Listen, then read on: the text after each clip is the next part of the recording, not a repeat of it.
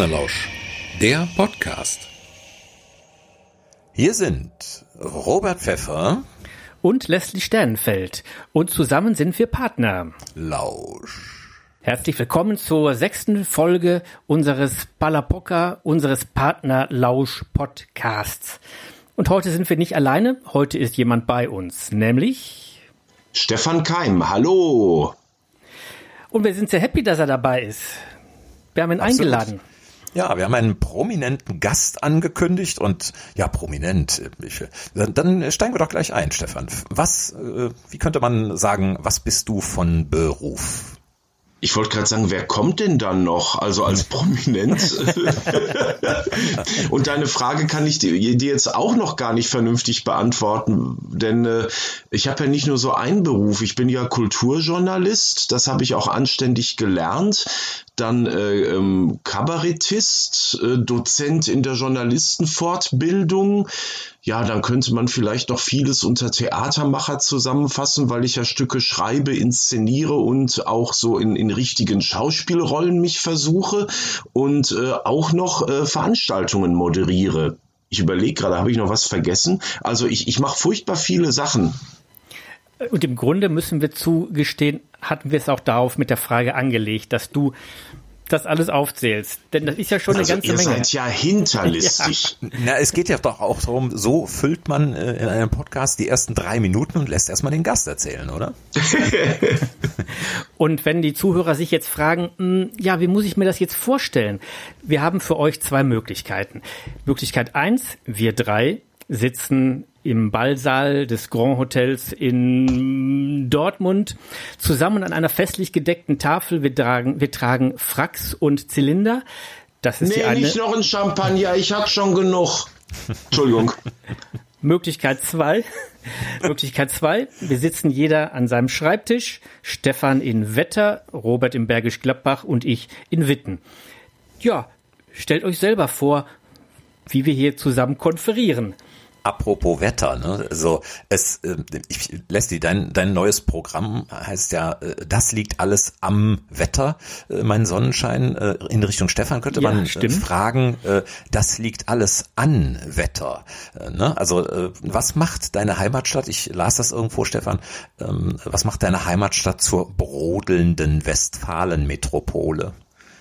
Ja, hier kommen unglaublich viele, äh, gerade so künstlerisch Tätige her. Also so aus unserem kleinen Koffertheater Wetter, äh, einer Amateurtheatergruppe, die wir, weil wir mit der Theater AG äh, nicht einfach oder nach der Theater AG in der Schule nicht mit dem Theaterspielen aufhören wollten, hatten. Da sind einige Leute heraus entstanden. Also Martin Bross zum Beispiel, der inzwischen in Bonn sitzt, mit dem ich auch noch viel zusammenarbeiten darf und der einer meiner besten Freunde ist, kommt daher. Oliver Brot Roth, der als Sprecher noch viel aktiv ist, den mir immer mal wieder äh, auf den Fluren beim WDR äh, in die Arme läuft, den gibt es. Chris und Ramona Köhler sind professionelle Leute. Sabine Reinhardt, die an der Komödie in Wuppertal spielt. Also die Liste ist unendlich lang von Leuten, die wirklich ins professionelle Theater aus der brodelnden Westfalen-Metropole Wetter an der Ruhr gegangen sind. Und zack sind die nächsten drei Minuten weg. Wobei, Entschuldigung, Entschuldigung, die drei Minuten reichen gar nicht. Ich habe ja noch völlig vergessen, ich habe mich ja nur auf mein kleines Koffertheater beschränkt. Also zum Beispiel hier die Familie Laberenz, unser ehemaliger Bürgermeister Werner, mit dem wir das Kulturzentrum Lichtburg gegründet haben. Dessen Sprösse, eine Tochter, war mit Christoph Schlingensief verheiratet, ist seine Nachlassverwalterin und eine großartige Kostümbildnerin.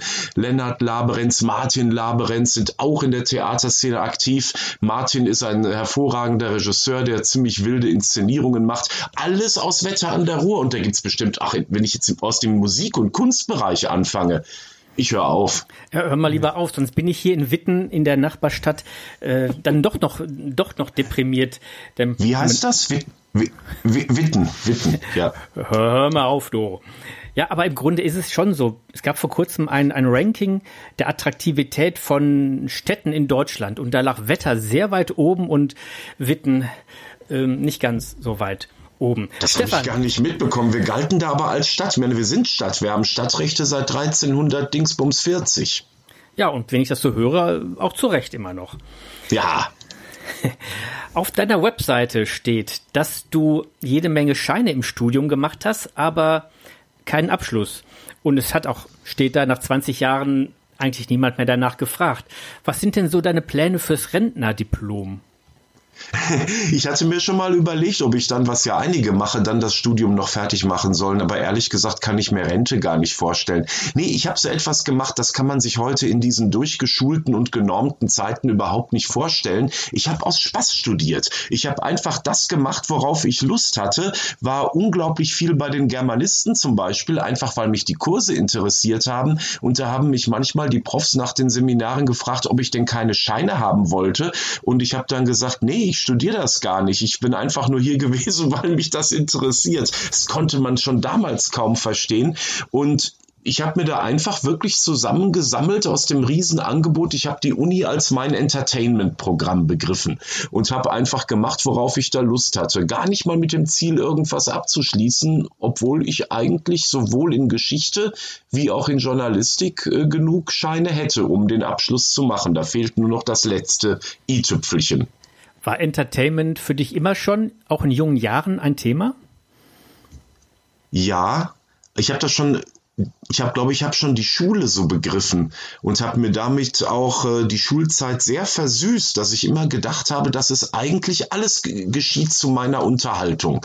Ich gehe dahin und diese ganzen Leute sind dafür da, damit äh, ich irgendwie ein äh, spielerisches, fröhliches Tagewerk irgendwie verrichten kann. Die Welt als Spielplatz. Ja, da bist du aber sicherlich irgendwie eine Ausnahme gewesen. Also wenn ich mir vorstelle, dass heutige Schüler es hinkriegen, äh, das, was ihnen da jeden Tag zuteil wird, als Unterhaltung zu betrachten, äh, das äh, ist ja fast ein Ding der Unmöglichkeit. Also ich, es war ja auch manchmal einfach sehr schlechtes Entertainment, das will ich dann auch nicht sagen.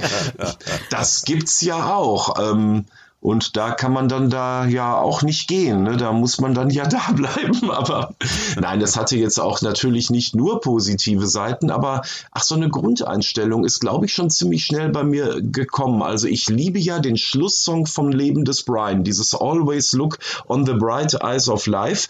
Nicht äh, weil ich jetzt so einen Riesenspaß daran habe, mich über Kreuzigung und Religion lustig zu machen, obwohl das habe ich ehrlich gesagt auch, aber das ist ein anderes Thema.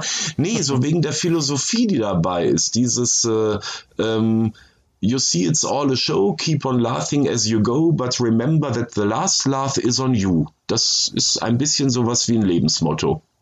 Also ich meine, das ist ganz sicher, so wie ich das raushöre, auch die Grundlage dafür, äh, dass du eben so viel machst, nicht? Weil in all den Dingen so ein Unterhaltungspotenzial steckt.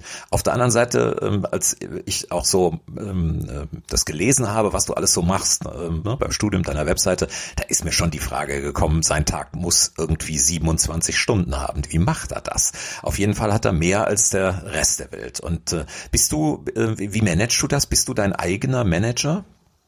Ja, total. Ich stelle mir das alles selber zusammen. Ähm, ich habe irgendwann herausgefunden, dass das Geheimnis, dass kein Stress aufkommt, daran liegt, nicht zu glauben, dass man irgendwann Feierabend haben muss.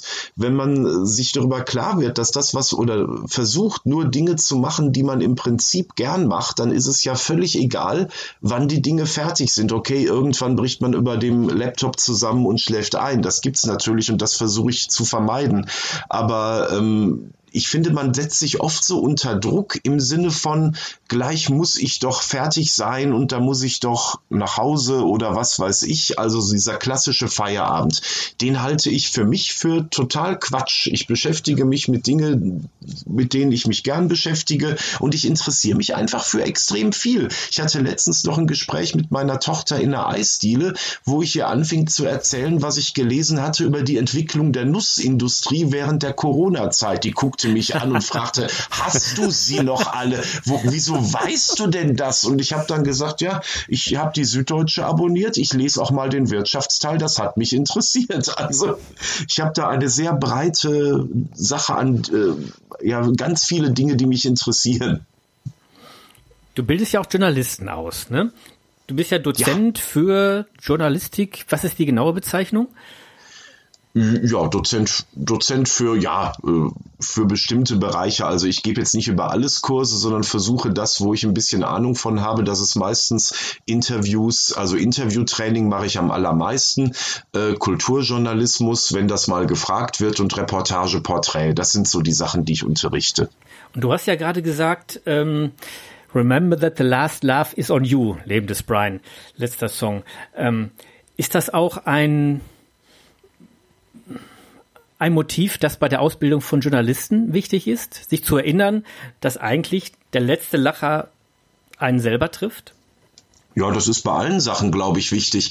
Bei Journalisten finde ich es extrem äh, wichtig, dass sie sich nicht für so wichtig halten, wie sie nicht sind. Also das ist äh, sehr ausgeprägt natürlich sowohl in Zeitungsredaktionen als auch besonders beim Fernsehen, mhm. dass man sich für das absolut Wichtigste hält, das es auf der Welt gibt und glaubt, dass alle Leute nur dafür leben, dass sie einmal in den Medien vorkommen, die man vertritt. Und das ist einfach nicht so. Man ist einfach ein Bestandteil des Ganzen und äh, auch nicht unfehlbar. Und wenn man andere kritisiert, muss man sich auch selber kritisieren lassen, sonst hat man das Wesen der Demokratie nicht verstanden. Das sind zum Beispiel so Sachen, die ich so grundlegend auch versuche, neben den Techniken weiterzugeben. Wird das verstanden in den Seminaren oder ist da größere Überzeugungsarbeit notwendig?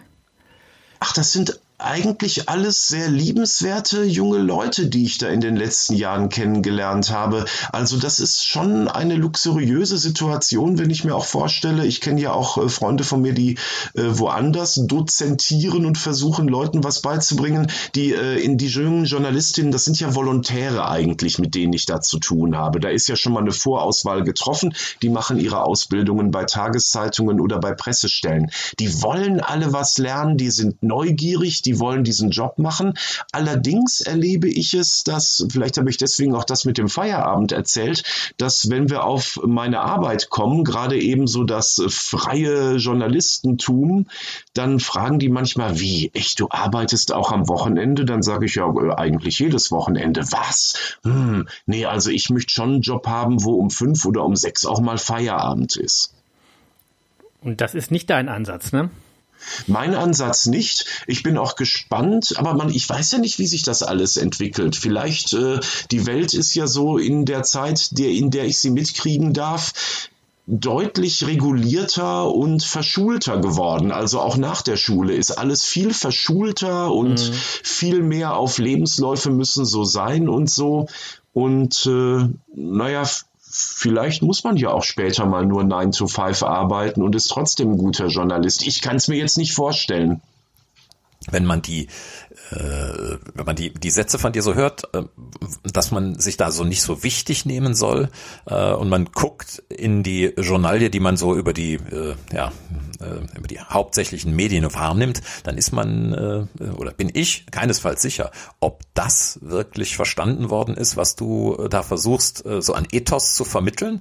Ähm, äh, haben Leute, die man heute in den Medien sieht, haben die bei dir äh, in der äh, Schulzeit sozusagen mal gesessen, haben einen Teil deiner Ausbildung genossen äh, oder ähm, bist du einfach an zu wenig Schulen unterwegs? Das wollte ich dir gerade sagen, Robert. Ich habe nicht alle ausgebildet. Ja, ich wüsste, ja. ich habe nicht. Nein, ich habe jetzt ich auch gerade, wie schade das ist, ja.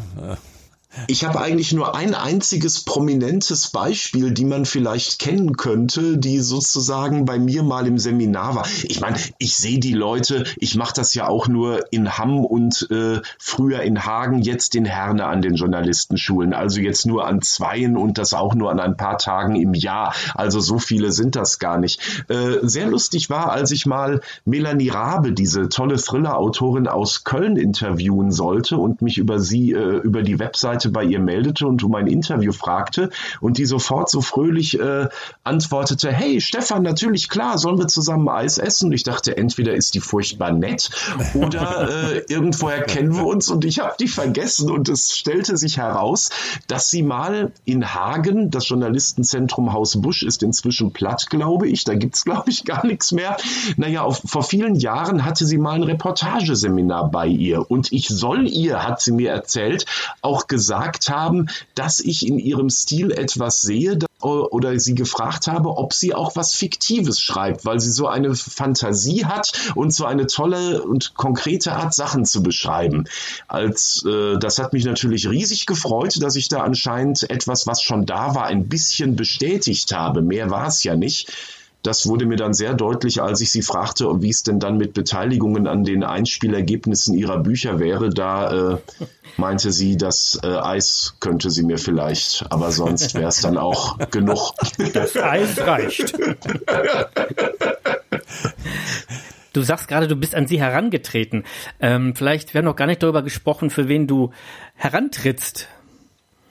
In dem Fall war das die Welt am Sonntag, äh, die NRW-Ausgabe in Düsseldorf. Also für die schreibe ich. Und das war da auch ein Auftrag von der Redaktion, weil die, sie denen aufgefallen war. Äh, sonst arbeite ich viel für die Hörfunkprogramme des WDR, Deutschlandfunk, Deutschlandfunk Kultur, SWR 2 und äh, manchmal auch fürs WDR Fernsehen. Das sind so meine Hauptarbeitsfelder, was den Journalismus angeht.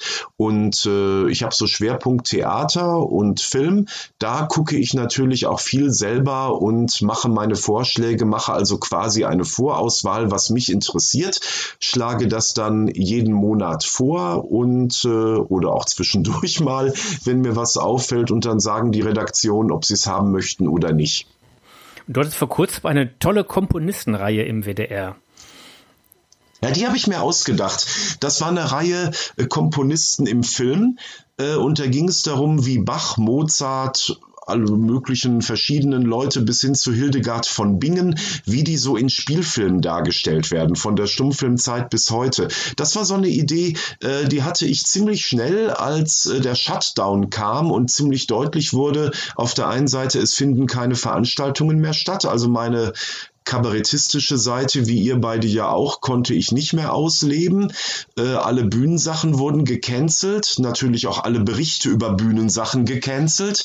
Und ich wusste aber genau, jetzt äh, wird, werden wir erstmal furchtbar viel über Corona berichten, aber es kommt bald der Moment, wo Redaktionen sagen, wir können doch nicht nur diesen Scheiß, dieses scheiß Virus irgendwie ständig im Programm haben, wir brauchen auch mal was anderes.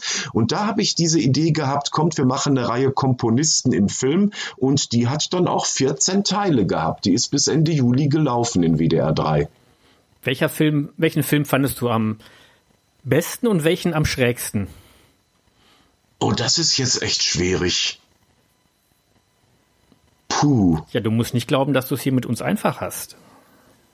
Nee, das kann ich jetzt also wirklich sehr, sehr schwer beantworten. Ich habe sowieso auch zum ersten Mal in diesem Sommer bei diesen Kritikerumfragen von Opernwelt und Theater heute nicht mitgemacht. Ehrlich gesagt habe ich es verdaddelt, aber mich danach dann gefragt, da meine Voten abzugeben. Dann aber mich gefragt, wieso hast du es verdaddelt? Und das war natürlich einmal wegen Corona, weil ich so viel weniger gesehen hatte als sonst. Aber dann auch, weil ich glaube ich Nee, das ist, glaube ich, so. Darüber habe ich mir gerade noch Gedanken gemacht. Ich habe immer we weniger Lust auf so Rankings und auf so das Beste Fragen. Ich habe gerade mit so einem ganz schlechten Gewissen bei so einer Facebook-Challenge mit äh, Filmen, die mich geprägt haben, mitgemacht. Ja, habe ich äh, gesehen das ist ja auch so was ganz Subjektives. Da habe ich mir gedacht, okay, das mache ich mal.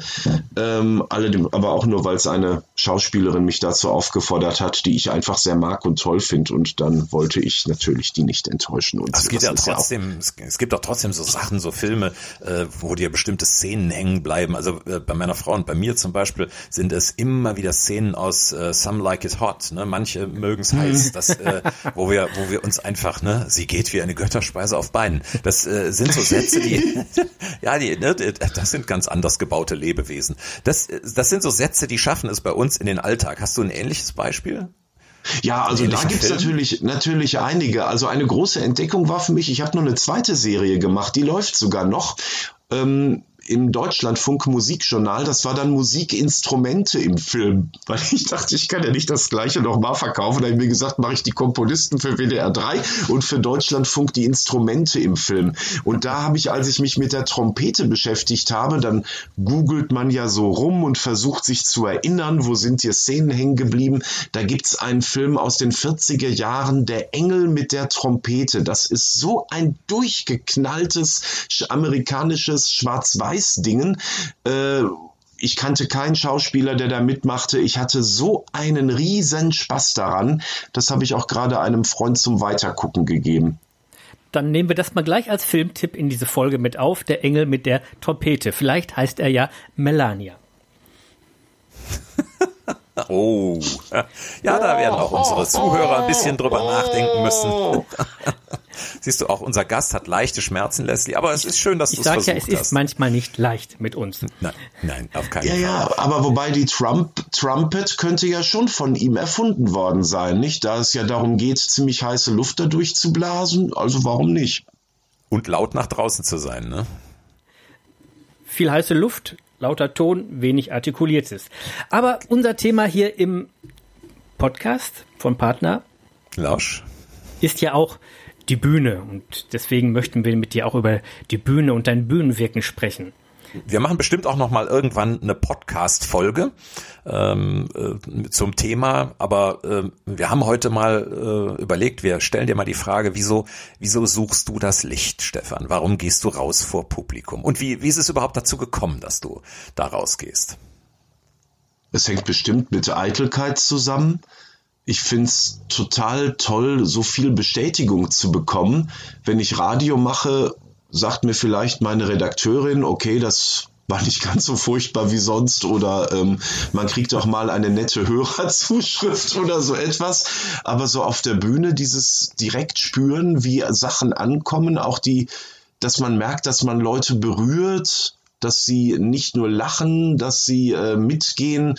Das finde ich einfach das Größte, was es überhaupt gibt. Und ich habe, ich, ich fühle mich auf der Bühne wohl. Ich habe da so gar keine Scheu oder so, dahin zu gehen, auch äh, Peinlichkeiten und Fehler auch mal zu zeigen, auch wenn mal was da schief geht. Das sind alles Sachen, die nicht dazu führen, dass ich mich unwohl fühle. Ich mache das einfach gern und versuche so Abende eigentlich immer so zu begreifen, dass wir die Leute, die dort sind im Raum und ich und meine Mitspielerinnen und Mitspieler einfach gemeinsam was erleben und einen schönen Abend haben und so. Ich finde, Gemeinschaft ist sowas Wichtiges. Ich kann das sehr gut verstehen. Also man wird ja oft gefragt, äh, warum machst du das? Vor allem von Leuten, die sich gar nicht vorstellen können, dass man überhaupt vor andere Leute tritt auf der Bühne oder in solchen Situationen. Und ich würde nämlich auch sagen, ich ich mag diese Welle mit dem Publikum und allen, die da sind, auf so eine Welle zu kommen und durch den Abend zu gleiten, so ein Gemeinschaftsgefühl zu haben. Dann ist es ein guter Abend gewesen. Ich kann das sehr gut, sehr gut verstehen.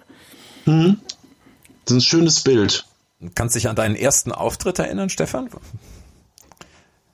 Oh, Wo war der? Was gab es zu sehen? Hast du noch eine ich Erinnerung? glaube, ich glaube, Krippenspiel war das. Ich glaube, ich war Josef im Krippenspiel in der Kirche.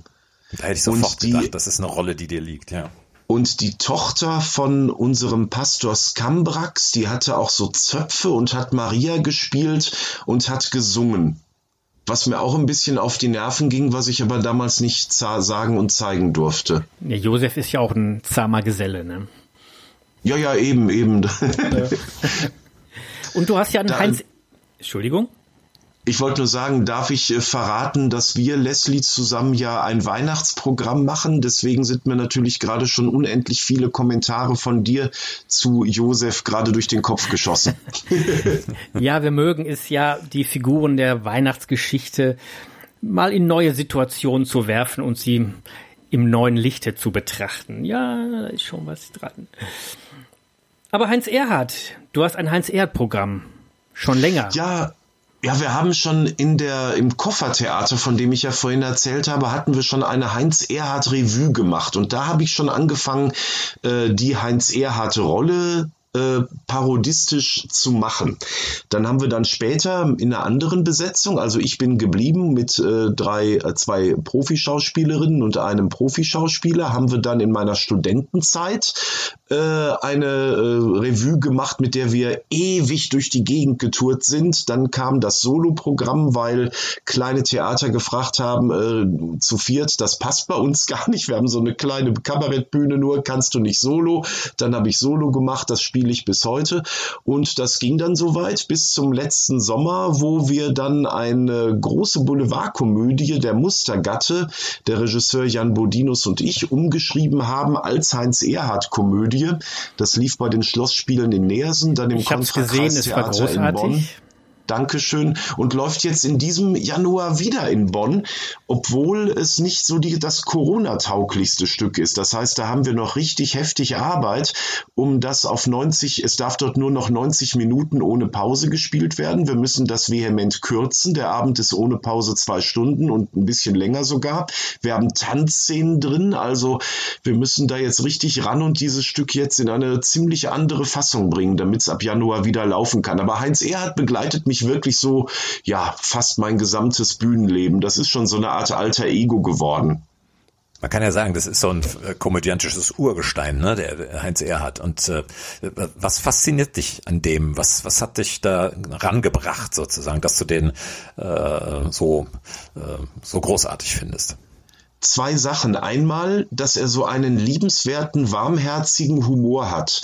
Das ist eine Geschichte, ähm, ich folge sonst äh, auch, mein, mein anderer Guru war Harald Schmidt. Und zwar der frühe Harald Schmidt, der richtig schön mhm, schwarz und ja. böse war und die Grenzen ausgelotet hat. Sowas fand ich lange Zeit toll und immer wieder steckt sowas heute auch in mir, dass ich gerne auch mal ein bisschen sehr deftig und sehr schwarz werde im Humor. Und Heinz Erhardt ist das Gegenteil. Der hat ja nun wirklich niemals jemandem wehgetan und die Faszination ist eben auch die Sprache. Der dehnt die Sprache. Also es, sie kommt nie so weit, dass sie knackt, aber er macht auch Sachen, die ein kleines, äh, die Kunst der kleinen Stolperer, die dann auch wo es dann nie so glatt wird. Äh, plötzlich ganz überraschende Reime und das liebe ich so an dem Erhard. Das hat auch so ein etwas liebenswert anarchisches, etwas, was eben sonst so selten zusammenkommt. Das steckt beides in dem. Ich halte den wirklich für einen ganz großen Sprachkünstler. Deswegen in meinen Auftritten mache ich das ja immer so im Solo, dass ich die Gedichte von Heinz Erhard immer sehr stark also sehr, sehr genau so präsentiere, wie sie da geschrieben sind, aber dann dazwischen als Heinz Erhardt quasi improvisiere. Also ich äh, gehe immer davon aus, Heinz Erhardt spielt heute und ich darf ihm meinen Körper leihen. Mein persönlicher Favorit bei den Heinz Erhardt Gedichten ist ähm, die Nas, ob spitz, ob platt, zwei Flügel, Nasenflügel hat, so hält sie doch nicht viel vom Fliegen. Nee, das Laufen scheint ihr mehr zu liegen. Ähm, ganz wundervoll finde ich auch diesen, diesen Chor der Müllabfuhr. Ähm, ne, also will ich jetzt nicht auch noch ausbreiten. Hast du ein Lieblingsgedicht von äh, Heinz Erhardt? Unendlich viele. Das ist leider, da bin ich wahrscheinlich genauso ein Versager wie bei den Filmen. Ich könnte dann jetzt stundenlang rezitieren und äh, reden. Ähm, Greif das erste äh, aus, was dir einfällt. Vielleicht so ein ganz kurzes, ein, wo wir gerade bei der Nase waren. Ein Nasshorn und ein Trockenhorn spazierten durch die Wüste. Da stolperte das Trockenhorn und Nasshorn sagte, siehste? Das Schöne daran finde ich, es ist eigentlich völlig Unsinn. Es ist totaler Nonsens. Es funktioniert nur über die Leichtigkeit und die Musikalität der Sprache. Die dem eine Form gibt und damit etwas ja. Bezwingendes. Denn im Prinzip ist es keine Pointe. Trotzdem eigentlich fast jeder, dem man es erzählt, grinst zumindest oder lacht sogar. Und du kannst ja auch selbst gut dichten. Also das machst du ja auch spontan in deinem Programm. Also jedenfalls im Hals-Erhard-Programm habe ich es gesehen.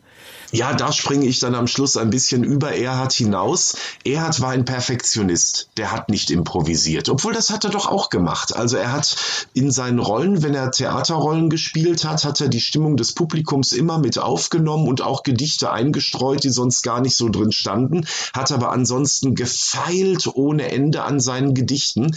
Ich äh, habe diese Nummer vom äh, Improvisationstheater Springmaus gesehen in meiner Jugend, äh, dass die sich äh, drei Worte aus dem Publikum zu, äh, haben zurufen lassen und die machen daraus einen Blues und sowas. Ich habe mir gedacht, wie kann man das jetzt noch äh, verdichten? Und habe dann so auf langen Autofahrten, die man ja, ihr beide wisst ja, wovon ich rede, auf äh, Fahrten zu Auftritten und so immer hat, man fährt ohne Ende Auto, ähm, und nicht Bahn, weil man den Kofferraum voll hat mit irgendwelchen Sachen, die auf die Bühne müssen. Mhm. Und dann habe ich mir immer die Straßenschilder, irgendwelche anderen Worte, die vorbeiflogen, genommen und daraus so lange Gedichte geschmiedet, bis ich sicher war, ich kann das. Äh, irgendwas fällt mir immer ein. Und jetzt mache ich diese Nummer, das improvisierte Liebesgedicht am Ende von jedem Heinz Erhardt Abend und manchmal auch so.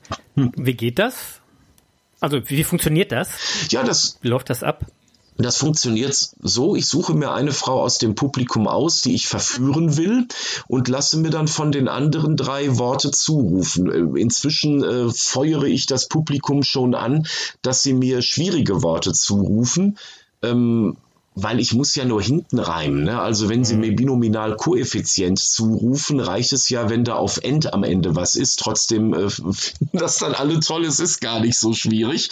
Und äh, die bastel ich dann auf Knien vor der Dame liegend zusammen und frage sie danach, ob sie den Abend mit mir verbringen will. Können wir das mal ausprobieren jetzt? Also nehmen wir an, Robert, du willst, ist Roberta und du willst sie betören. Und Roberta würde dir drei Wörter nehmen. Wird das auch wird das auch jetzt klappen? Wenn ich mir Roberta jetzt gerade bildlich vorstelle, kann ich es versuchen. Los, be betöre mich. Sie trägt Frack und Zylinder. Gut, dann geht's. Ich versuch's. Roberta. Jetzt brauchst du drei Worte. Ich wollte gerade sagen, ich brauche die Worte, sonst kann ich nichts. Sie ist noch so eingeschüchtert. Es ist ja auch selten, also die, die Damen selber sagen normalerweise auch nicht die Worte, sondern eigentlich immer die anderen. Insofern wärst du, Leslie, da jetzt eigentlich dran. Okay, dann von mir drei Worte, um Robert zu betören. Ähm, Jawohl. Ähm, Kölle. Oh. Litfaßsäule. Und? Blackfoes. Ventilator. Was war das von dir, Robert? Ventilator. Ich kann ja auch mal vier versuchen. Äh, Blackfoes, also wir machen oh, Blackfoes. Das ist schwer. Ja. Äh, Ventilator. Die Litfaßsäule nehmen wir nach hinten. Das mache ich nämlich oft. Wenn mir schon was einfällt, kommt das nach hinten. Und das erste war Kölle. oh, Robert. Wenn ich dich so vor meinem geist'gen Auge seh, dann führen meine Gedanken mich wohl bald in die Hölle. Doch ahne ich, wenn ich dann vor dir steh, sind wir nicht in der Hölle, sondern bloß in Kölle. ähm, ich weiß, du bist nicht duckmäuserig, bist gern ein Imperator. Drum sag ich dir, du bist der Boss. Du bedienst den Ventilator. Gott, Blackfast, das ist wirklich schwer. Ich lasse das einfach weg. Ich wollte ja sowieso nur drei machen. Ich weiß, Roberta, du hast einen Mann, von dem hol ich mir gleich ne Beule. Doch ist's egal, dann tanz ich halt draußen mit der Litfaßsäule. ja, ich äh, denke auch, da gibt's äh, machen wir mal ein wenig Applaus, weil das war sehr betörend. Ich, äh, ich, ich weiß gar nicht, wie wir jetzt den Sprung zum ich bin gespannt. Thema wir, wir, wir sehen uns in ein paar Wochen, ne? Wir haben ja eine gemeinsame ja, Show. Mich, ich freue mich, ich freue mich wie Bolle drauf, weil das ist. Wenn du da ähm, hochhackig kommst, bist du nicht sicher. Jetzt überlege ich ernsthaft, was ich tun soll. Weil das auszuprobieren hätte einen gewissen Reiz, ohne Frage. Ähm, Gut, wir werden das, wir werden das erwarten, Robert. Roberta. Ja, ich, ich, ich, ich weiß gar nicht, wie ich jetzt zum nächsten Thema kommen soll. Die, die, die Überleitung ähm, ist, äh, fällt jetzt etwas schwer, nicht? Wenn ich mir äh, die hochhackige äh, Vision noch im Kopf äh, vorstelle, so Bing Bong, ne? die geht gar nicht ich weg. Geh damit, ich ich gehe damit heute auch ins Bett, glaub mir. Ja. Mit dem Gedanken. Stefan, wenn äh, wenn du genau, wenn du schreibst, das ist äh, das ist ja im Prinzip sowas Ähnliches wie Dichten. Ähm, wenn du wenn du schreibst, wie geht Schreiben für dich los? Brauchst du irgendwie brauchst du irgendwie Rahmenbedingungen, äh, dass du gut schreiben kannst, oder brauchst du eigentlich nur einen Kuli und einen Bierdeckel? Eigentlich geht das immer. Ich kenne auch diese, die, diesen Writers Block angenehmerweise nicht. Also äh, Manchmal schreibe ich Mist, dann lösche ich es wieder weg und fange einfach von vorne an. Aber irgendwas, irgendwas rauskommt eigentlich angenehmerweise immer. Ähm, ich habe gerne Ruhe. Ähm, ich stelle fest, ich kann auch schreiben, wenn es um mich herum tobt. Dann nehme ich davon einfach nichts wahr und ziehe mich komplett in mich selbst zurück. Aber am allerliebsten habe ich wirklich so, dass um mich herum so gar nichts ist. Bist du eher, ähm, ich nenne die beiden äh, Gruppen so, weiß nicht, ob das offizielle Begriffe sind, aber ich habe sie irgendwann mal so für mich eingeführt. Bist du eher ein Bauchschreiber oder ein Planschreiber? Also schreibst du so aus dem Bauch raus oder legst du dir was zurecht? Bauchschreiber, absolut. Also wenn ich mir vorher so Pläne mache, wie Texte laufen sollen, auch sogar bei Theaterstücken ist das so. Man hat das ja ganz, gerade eben habe ich noch mit meinem Kumpel Martin Bross ein neues äh, Theaterstück geschrieben und wir hatten uns vorher so einen richtigen Plan gemacht, wie das alles laufen sollte, wie man das so tut, wenn man sowas schreibt und haben dann festgestellt, wir haben zwar äh, so die erste Hälfte haben wir uns noch einigermaßen dran gehalten, dann äh, aber überhaupt nicht mehr, weil wir einfach feststellten, es ist eine ganz andere Richtung gelaufen, die Figuren haben sich anders entwickelt. Ich wollte dann noch einmal auf eine Sache, die wir vorher eigentlich festgelegt hatten, zurück. Dann hat Martin auch gesagt, ist doch Quatsch, komm, das wird total krampfig, komm, lass es doch so laufen. Also ähm, gut, das war jetzt zum Beispiel für Zusammenschreiben, was ich finde bei Theaterstücken gerade auch super funktioniert. Aber ähm, auch sonst, also die Texte entwickeln sich. Sie fangen irgendwo an und äh, ich weiß nicht, wo sie aufhören. Aber das ist ja auch gerade das Spannende. Legst du die dann, legst du die dann weg, die Sachen, und äh, sagst, äh, guck ich nächsten Tag oder so nochmal drauf, ist, um, um, um, um sie dann zu vollenden, weil dir irgendeine Idee gekommen ist? Oder äh, ist das manchmal auch wie ein loser Faden, der dann einfach da liegen bleibt und ja, dann, dann, nehm, dann machst du auch nichts damit? Ich versuche sie eigentlich immer provisorisch zu Ende zu schreiben und äh, ändere dann aber noch ganz oft. Auch übrigens, äh, auch wenn die schon x-mal gespielt worden sind, kann das passieren, dass ich beim Spielen denke, äh, das mache ich jetzt aber auch nicht noch drei, vier Abende, sondern setze mich dann hin und schreibe nochmal um. Also du bist jetzt nicht sensibel von wegen, ja, das ist das Werk und einmal beendet muss es wie eine Säule in der Welt stehen, sondern du nimmst es eher prozesshaft, lässig hin, dass sich was verändert. Ja, weil ich schreibe ja auch nichts für die Ewigkeit. Ich mache ja eigentlich alles für den direkten Gebrauch, sei es jetzt Journalismus, sei es jetzt Theater. Im Theater ist es ja noch schlimmer. Da kommen ja dann andere Menschen, die auch noch Ideen haben und die sind manchmal viel besser als meine. Es wäre ja blöd, wenn ich dann sagen würde, die dürft ihr nicht machen. Wie klappt das eigentlich, dass so ein Auftraggeber auf dich zukommt? Ähm, du schreibst ja nicht für die Schublade, sondern meistens ist es meine ich so verstanden zu haben, dass du im Auftrag schreibst. Entweder in deinem Auftrag oder im Auftrag eines anderen. Wie läuft so ein Vorgang ab, wenn so ein Stück entsteht? Ähm, also zum Teil äh, jetzt diese Komödie, die ich gerade erwähnt habe, die haben Martin und ich geschrieben, weil äh, in diesem Fall jetzt ich. Ich gehe ja so viel ins Theater äh, und berichte im WDR drüber und ich stelle einfach fest, es gibt wirklich nicht genug gute Komödien. Und wenn man dann so mehrfach in so einem Abend gesessen hat, wo man sich denkt, das kann ich aber eigentlich besser. das ist natürlich jetzt so ein bisschen doof, weil äh, man dann natürlich auch zeigen muss, dass es besser ist und das weiß man ja nie. Aber zumindest ist das auch mit ein Antrieb, äh, es dann zu versuchen. Und äh, manchmal sind es auch wirklich Aufträge. Also es gibt zum Beispiel so eine Krimi-Theatergruppe, die Criminal Company, die tourt seit Jahren mit dem, was Martin und ich uns einfallen lassen, durch die Gegend. Und die brauchen einfach jedes Jahr ein neues Stück. Da setzen wir uns dann hin, äh, immer kurz bevor es eng wird, äh, weil den Druck braucht man ja auch, und dann schreiben wir was. Oder äh, zum Beispiel kommt ein Herr Sternenfeld auf mich zu und fragt mich, ob ich bei so einer Kabarettshow mitmachen möchte und daraus entwickelt sich dann ein Weihnachtsprogramm.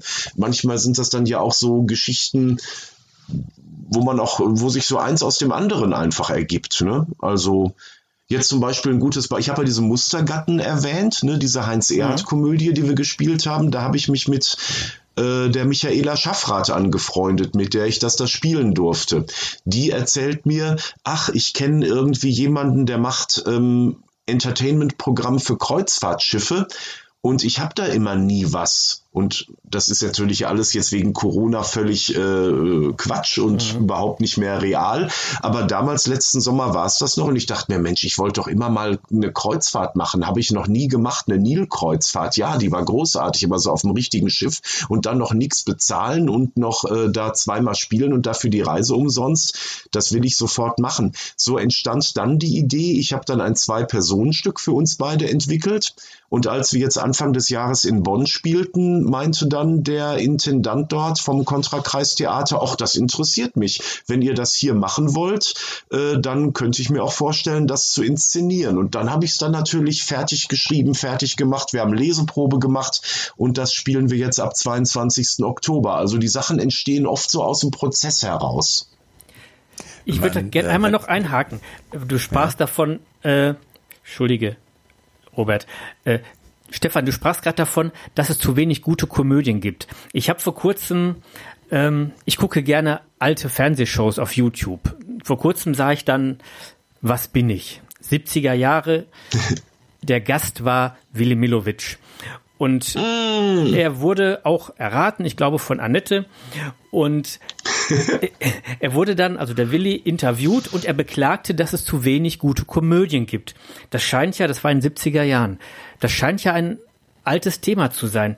Wie kommt das? Wie erklärst du dir das, dass Komödien ein Stiefkind geworden sind?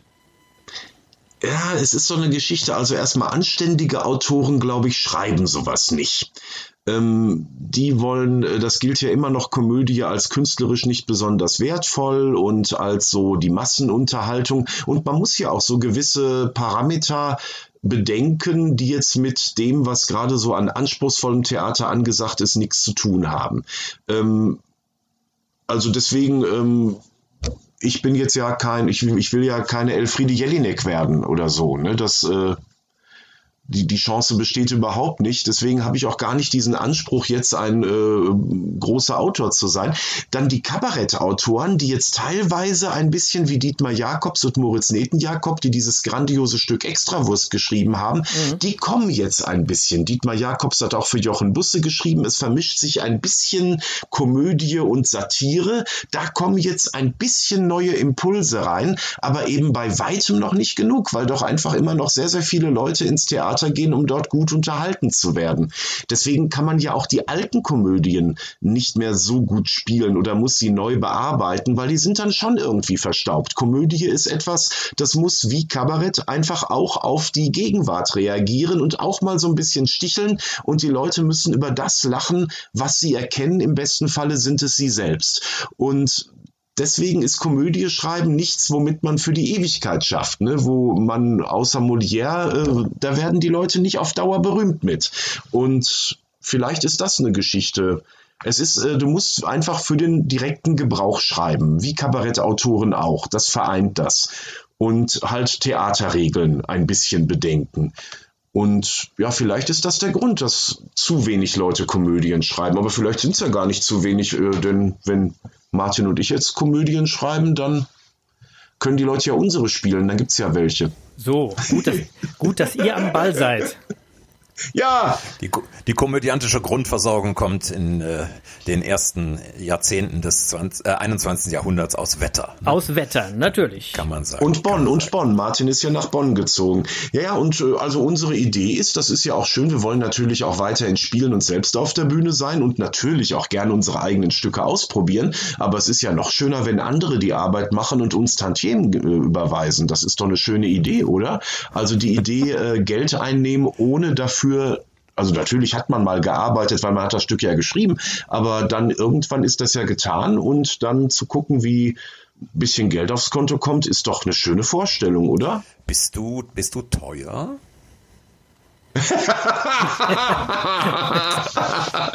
ich bin sowas von billig, Robert. Nein. es ist total unterschiedlich. Ich leiste mir äh, auch mal Sachen zu machen, die kein Geld bringen oder nicht genug Geld bringen, einfach weil ich Spaß dran habe und weil ich die Leute nett finde. Ja, das äh, ähm, können wir als ich, Grundeinstellung, können wir das, können wir das auch annehmen. Ich muss natürlich gucken, dass genug reinkommt, weil ich ja drei Kinder habe und äh, ähm, meine Frau bei mir angestellt ist und meine Buchhaltung macht, damit ich das nicht tun muss. Und ein ganz großer Hund ist auch noch in der Familie. Also das kostet alle und die Kinder gehen jetzt alle wahrscheinlich irgendwann auch noch in eine Universitätsausbildung. Das kostet äh, schon furchtbar viel Geld. Deswegen, äh, ich habe immer so die Vorstellung, ich hätte mir nie vorstellen können, dass ich mal so viel Geld verdiene wie jetzt, aber ich hätte mir auch nie vorstellen können, dass ich mal so viel Geld ausgebe wie jetzt, also und auch notwendige Ausgaben. Ne? Ähm, insofern äh, muss ich da schon so ein bisschen gucken, nicht unter äh, also zum Beispiel, dass wenn ich jetzt Bock habe, Theater zu spielen, dass dabei so viel rüberkommt, dass äh, dadurch, dann kann ich ja keine Theaterkritiken machen und viel weniger Radio machen in der Zeit. Das muss das schon irgendwie kompensieren. Ne? Also so muss ich schon wirtschaftlich denken. Ja, zumal da ja auch eine, eine, eine zeitliche Arbeitsleistung dahinter steckt. Ich habe, ähm, als wir so äh, uns vorbereitet haben auf den heutigen Podcast, habe ich auch gedacht, es ist ja äh, vermutlich nicht so simpel, dass jemand dich anruft und sagt, äh, ich brauche mal ein Theaterstück und so. Geht das bis Dienstag? Also, ähm, aber das wäre auch mal eine Herausforderung. Also ja, ich will niemanden gut, davon meine, abhalten, das zu tun. das ist ja, das ist ja die Frage. Also wenn du Montag angerufen wirst, dann äh, ist das schon ein hehres Ziel. Kommt der Anruf Mittwoch, äh, dann sieht es vielleicht ein bisschen besser aus. Aber nee, mein Ich hätte jetzt auch auf Donnerstag gehofft, ja. Ja. wie lange, wie lange brauchst du, äh, bis du so ein anderthalb Stunden Theaterstück geschrieben hast? Kann man da, ich meine, wir wissen, dass es keine Grundregel gibt, aber ähm, so ungefähr äh, wirst du einen Maßstab haben, wenn du angefragt wirst und und wird, wird ja gefragt werden, vermutlich auch, ähm, wie lange brauchen Sie, bis wann können Sie was liefern und so? Was, was gibst du dann an Anhaltspunkt?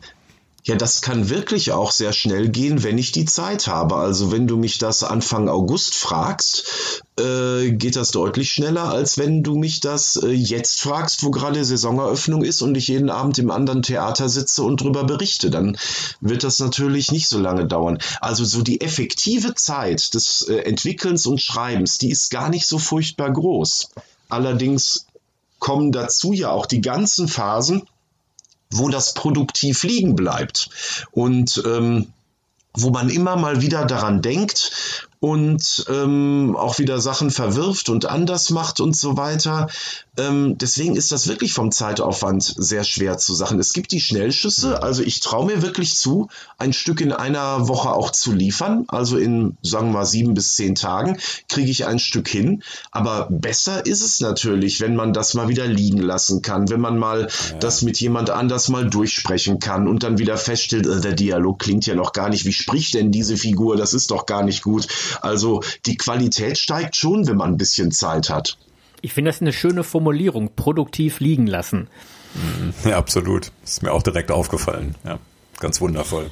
Und hier machen wir mal einen kleinen Cut und sagen, dass das Interview, unser Interview-Special mit Stefan Keim in der nächsten Folge weitergeht. Und zwar am 18. September und äh, also in zwei Wochen und dann werden wir weitere Plaudereien von unserem Stargast, von unserem Promi aus der brodelnden äh, Metropole Wetter äh, klären und werden mit ihm alles besprechen, was heute noch nicht so dran gekommen ist. Vielen Dank, lieber Stefan, bis hierhin. Jo, ich freue mich drauf, wie es weitergeht. Und dann würde ich sagen, sagen wir jetzt Tschüss aus Bergisch Gladbach. Tschüss aus Witten und Tschüss aus Wetter an der Ruhr. Partnerlausch. Partnerlausch, der Podcast. Du hast übrigens einmal Partnerlausch gesagt, ohne mich abzuwarten. Entschuldigung, ja, ja. ja. Red ruhig weiter.